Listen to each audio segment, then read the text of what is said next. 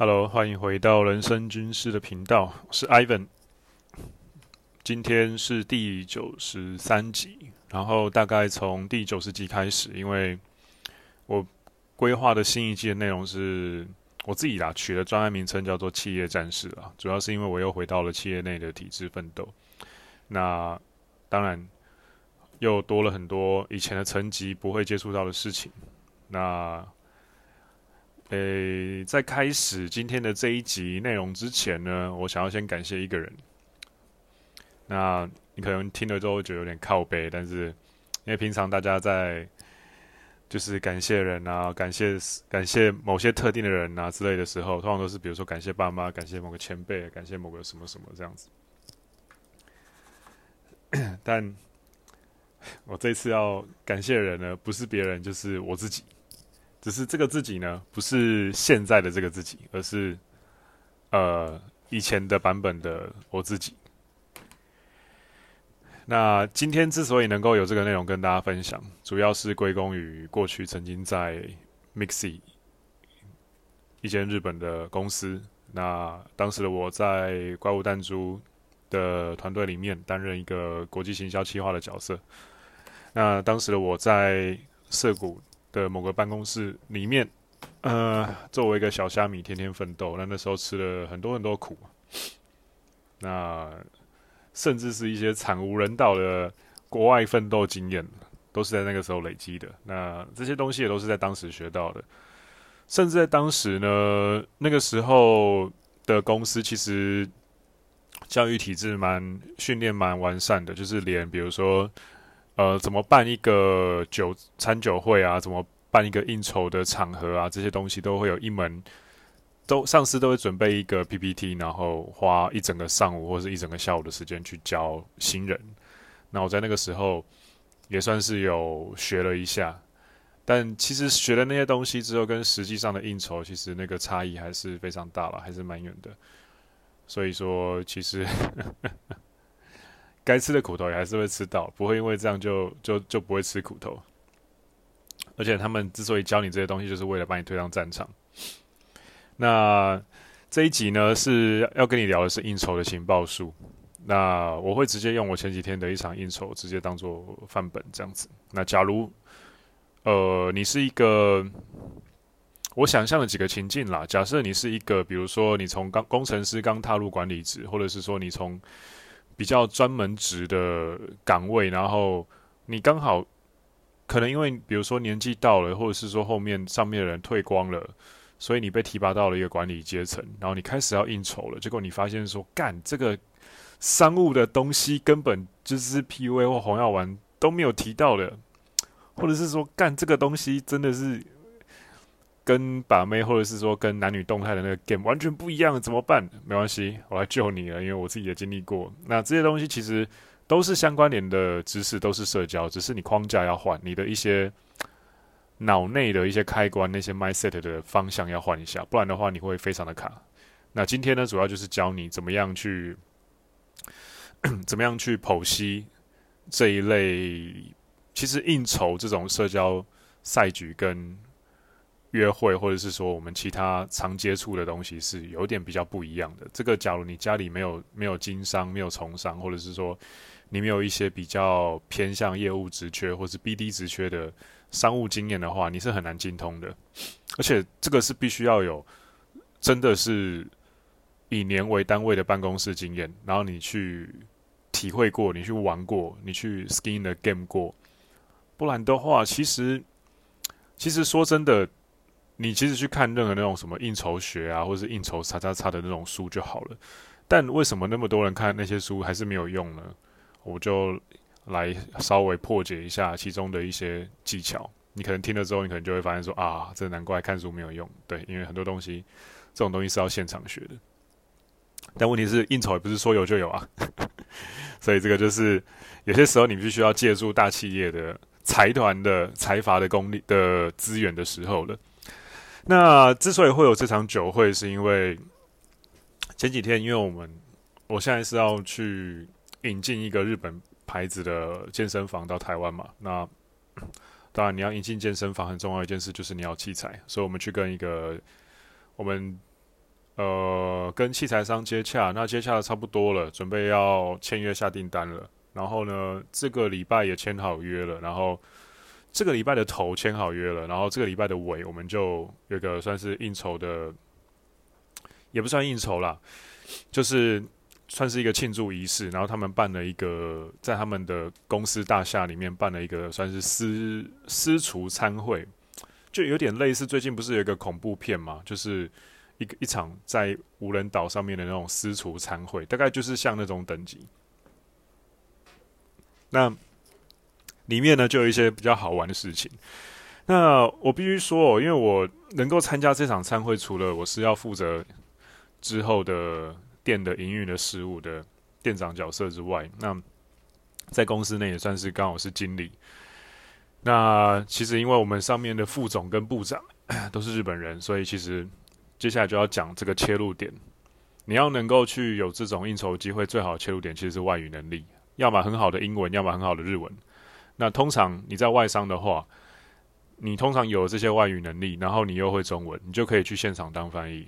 通常就有很高的几率被抓去应酬的现场帮忙这件事情。即便你不是业务职缺，即便你不是 BD 职缺，那甚至在这种场合，你会外语的话，你会比呃原本应该被带去的成员的价值更重要，因为对于长官来说，他们想要的事情，你可以站在长官呃，你可以站在上司的角度去思考说，他们是外国人，他们被派来台湾，那他们需要的是什么？其实很简单，就是他们要尽可能的掌握在当地发生的所有资讯。那他们的难题是什么？他们的痛点是什么？你就可以去切换角度想一下，很简单嘛，语言嘛，语言能力。那所以说你要有入场券的话，OK，很简单，就是语言能力。那接下来呢，就是要我会讲的比较跳、比较粗一点啦，因为这些有一些东西我是会精致化之后放到以后的付费内容的。所以，假设你觉得这一集好像还可以讲得更深什么的，或是讲的还有点太粗浅，这个是我故意的。我先我先先声明一下，不然的话，不然的话，我怕有些听众听到会觉得，干 iPhone 怎么烧到痒处之前一秒，然后就又把手放开了。对，只是这是。这是有原因的。那第二个点呢，就是你需要有洞察现场角色的观察力。呃，比如说在现场，其实主要的几个窗口，事前我另外一位同事都跟我讲。那只是现场看的时候，就会发现说，诶，怎么好像不是主要窗口的那位角色，反而更像主要窗口？因为这个东西有些时候就是说，呃，台面上的 title，台面上的头衔是一回事啊，但是实际上的实力哦。很长时候又是一回事，因为这关系到，假如是家族企业啊之类的东西的话，那可能有一些人是裙带关系进来的，那有一些是奋斗上来的。但是因为裙带关系，所以他的 title 会比较上面，一个比较下面。那另外一个辨别的点就是你，我觉得你可以在接下来的第三个步骤，就是最大业务换名片，你要最高效率的第一件事情进来之后，也甚至不需要上司 Q 你，你就要。直接拿好你的名片，算好当场的人数。比如说现场有六个人换名片，你就先拿六张出来，不然你一个一个在那边拿，很浪费时间。先拿好六张出来之后，赶快站在上司旁边。这个时候上司就要介绍你，或者是你是上司的话，你要赶快 cue 你的那个后辈过来，拿好名片，赶快介绍他，不要拖太久。那换好名片，尽可能的赶快认识大家之后，第四个步骤就是赶快把角色跟脸抓好，对上去，然后你要去抓好每一个演员的定位。接下来要干嘛？开始演戏。那在这一个步骤的时候，其实我会做另外一件事啦，比较 key man 的角色，对方的比较 key man 的角色，我会除了换名片以外，我后面我会先观察观察，印证说他们是不是 key man。那怎么样印证是不是 key man？其实很简单，不要观察他们说什么，观察他们怎么做，看谁的发言数最多最高，然后谁发言的时候其他人会安静，谁发言的时候其他人根本就不 care。发言的时候，其他人会安静，那很明显是比较重要的嘛。那比较重要的那个人会多做一件事，我会叫他 IG。其实这就是为什么我跟 J 都很强调展示面，IG 的展示面非常重要啊。因为这些东西，我那时候在换完之后，重点是其实我觉得 IG 跟 Keyman 换就好了，因为 Keyman 啊，像那个时候我就发生一件事，我就后来观察到了大概两三个 Keyman，我就过去。呃，就已经是换完名片了，也都聊一阵子了，开场一阵子了。我们那个餐那个餐酒私厨私厨的餐酒会，前面有一部分是品酒的环节，所以在介绍那个酒的东西。那那个时候介绍酒有点无聊嘛，所以我就去跟他们攀谈聊天一下，因为我看得出来他们也很无聊。那毕竟他们花了大笔钱办私厨餐会来邀请我们过去，我让人家无聊好像也是有点那个嘛。毕竟人家花了大钱，我想说去聊一下，然后换一下 IG 这样子。就我这无心之举，就换完之后呢，他就看到我的 IG，但私人账号看到之后，呃，就打开，然后就看到的发就发现说，呃，这个因为我有稍微排版，然后很多车的东西，我自己会稍微用一些滤镜的方式修一些车的图，或者是分享我自己的。个人照的生活形态，这样他看到之后就觉得说：“我、干，这个很屌诶。”然后他就瞬间把大家都叫来看。所以呢，很简单，你只要找 Key Man，你有一个很棒、平常有经营够屌的展示面，那一瞬间他就会 cue 大家去好好的看你 IG，他们一下就认识你了。你不需要花太多很繁琐的时间去做一些很怎么说呢，无聊的自我介绍了。我觉得可以这么讲。那。呃，开始演戏之后呢，其实应酬一个很重要的环节是你需要具呃具备基本的酒类的知识，不管是我觉得日本酒你要懂一点，比如说银酿啊、大银酿啊，那个其实就是呃酿酒的米的胚芽，那它有一些地方抽掉的比例不一样嘛，或是纯度不一样，又或者是说基本的白酒、基本的红酒、基本的中式的白酒的一些。基础知识啊，就是你可以稍微聊一下天的那种就好了，但你也不用勉强，不要不要勉强的去背，然后去很生硬的讲出来，你这样会很像纪威啊，纪威抱歉了，用拿你来当例子，就是你会很很卡。那你要是真的就是诶有兴趣看一下，然后你可以去，甚至去一些地方试喝啊什么的。我记得橡木桶这些地方是可以试喝再买的，你就先稍微试喝一轮，然后再买酒，然后当做顺便跟店员聊聊天。然后你就可以很简单，就是哦，挑到自己喜欢的酒。那在，然后以后你参加这种跟酒相关的应酬的时候，你就可以从自己喜欢的品相出发嘛，讲你有热情或是比较喜欢的东西，就不会那么尬，然后那么的假。然后另外一个点是，应酬是一件非常累的事情，所以其实因为我们这次我们 team 有四个人去，嗯，也不用一直讲话嘛。那这个时候。应酬有一件很重要的事情，就是整个过程至少都会是两三小时起跳。像我们那一天就是从七点大概喝到了十一二点，那其实是蛮久的了。那这是一件非常累人的事情，你要要一直讲话。所以我自己是有一件事情我一定必做，聊一波看一波，就是你去抓上厕所的节奏，聊一下，就聊聊聊累了之后，好上个厕所。一方面多久啊？那一方面，很多业务很喜欢在跟客户参叙的过程当中，跑到厕所去抽烟开战略会议。你这时候可以进到那种，比如说上大号的房间里面，那他们就是进来就是上小号，然后抽烟嘛，然后讲一些讲一些那种比较，甚至有些时候会讲一些对我们不利的东西，但是我们听到就是有利的东西，这种悄悄话，你就可以偷听到很多这种情报。我蛮喜欢做这件事的，这是一个算街头智慧了。就是大概抓二三十分钟就上一个厕所，二三十分钟就上一个厕所。当然，当然不要太明目张胆，不然上司会觉得你在躲酒，或是对方会觉得你在躲酒。但是因为躲不躲酒啊，这件事情就要看我们下一个点：商务框架，你是甲方框架还是乙方框架？甲方就是通常是付钱委托的事情的人，那通常我们这次是甲方啦。那乙方的话，通常就是你要低头嘛，要接订单嘛，所以为了谈订单，你要去招待对方这样子。那其实甲方跟乙方的地位是差很多的。那这个你要自己去抓。那通常你是乙方，你当然讲话都不能太大声，还是招待别人的。那你是甲方的话，你身为客人，但你也不要太太鸡掰，因为有些时候你不知道什么时候你会跑到乙方去。因为像我以前都在乙方的地方工作，那也是后来到了任天堂之后才比较到甲方的位置。这种东西是互相的啦，那甲方乙方都可以学，都可以学，只是那个框架还是有高低之分，因为通常是乙方有求于甲方啊。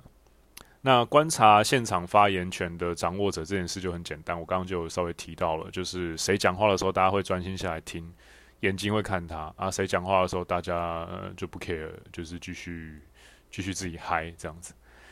那当然，在观察到 key man 之后，我后来是观察到两个 key man 啊，那我不知道谁是真的 key man，我就都靠近，都开始挖情报。要记得哦，应酬唯一的重点要务不是不是自己很嗨，然后自己在那边享受享享受美食跟酒。应酬的目的绝对不是这个。你这样子之后被上司洗脸。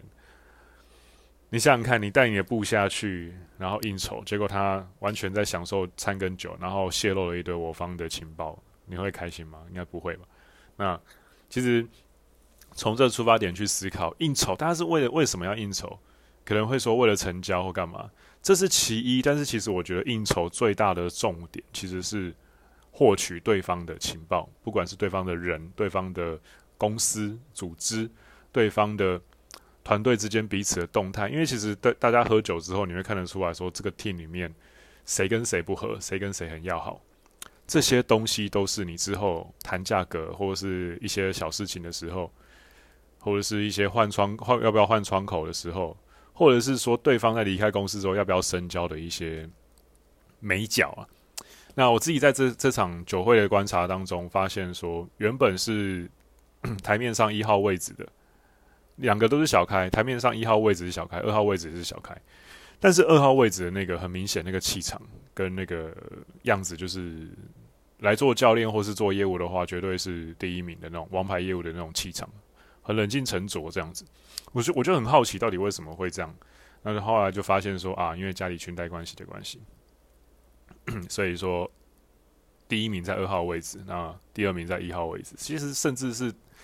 第二，他也没有到第二名的程度，但他在一号位置，所以的话我就放弃跟跟那个台面上的那个一号位置的人继续聊天了，我就专攻在跟台面台面上二号位置那个聊天，因为我觉得跟他聊天是比较有价值的。然后交换 IG 之后，也真的发现说他是真的比较认真在生活的类型，不是整天像那个台面上一号位置的，就是台面上一号就是很。IG 上面花天酒地了，然后你看得出来他没在做什么认真的事情，就是在出国玩啊，然后然后 Party Boy，然后很多 Party 就这样，你看不太你看不太到太多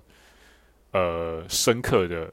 生活的历练。应该说 IG 你看下去就哦，照片很棒很华丽，但是你再多看一些字拍照的方法，其实大概你也看得出来说这个人他